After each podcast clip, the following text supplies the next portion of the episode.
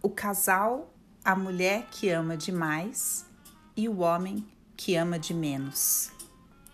Essa semana, como estamos falando sobre codependência, eu achei que agregaria valor essa reflexão.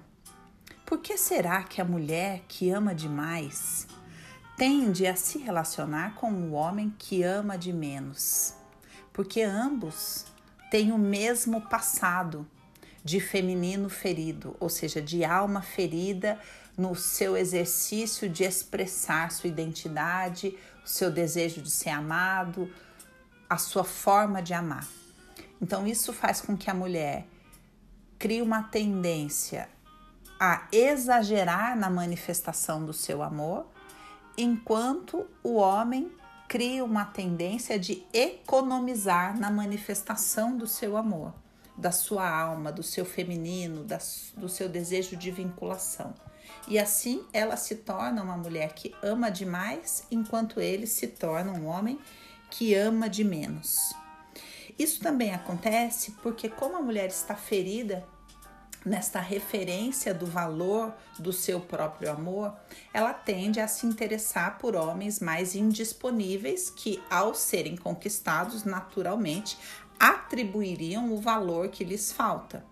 Então, essa mulher tende a, a esperar deste homem que ele a nutra de valor, de força, de reconhecimento, manifestando isso na sua carência, na sua busca de aprovação, na sua dependência emocional. Enquanto que este homem tende a se sentir ameaçado por qualquer fala dessa mulher, por quê? porque qualquer fala dela para ele é cobrança. Para ele é um sinal de que mais uma vez ele está sendo acusado de dar menos, de que aquilo que ele faz não é suficiente. Ou seja, a demanda dessa mulher ameaça a sua independência.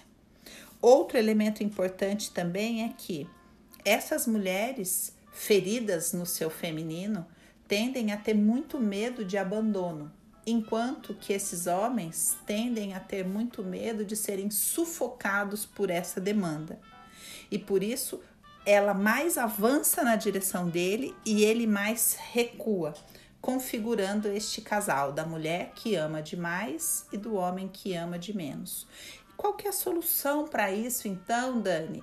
A solução é cada um olhar para a sua forma de amar e não para a forma de amar do outro o que tende a aumentar a dor neste relacionamento é que geralmente o tema é, da DR, da discussão, da conversa no relacionamento diz respeito à forma como o outro ama.